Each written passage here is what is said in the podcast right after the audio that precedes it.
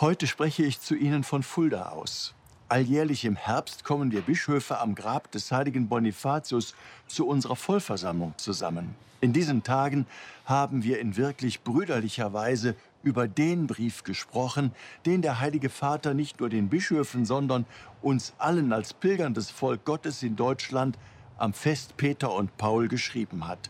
Es ist ein wunderbarer Brief, mit dem Papst Franziskus uns von ganzem Herzen ermutigt, trotz der vielfältigen und ernsten Herausforderungen unserer Zeit die aktuelle Situation als geschenkte Zeit des Herrn anzunehmen und sie mit seinem Wort zu füllen.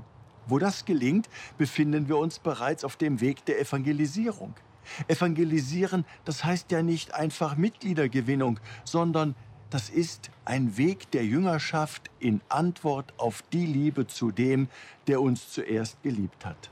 Der Heilige Vater stellt uns vor Augen, dass unsere Gabe ebenso wie unsere Aufgabe darin besteht, dass wir die Freude am Evangelium in die Welt von heute hinaustragen dürfen und sollen. Wir brauchen keinen aufgeregten Aktionismus, sondern die Gelassenheit aller, die ganz auf Christus setzen.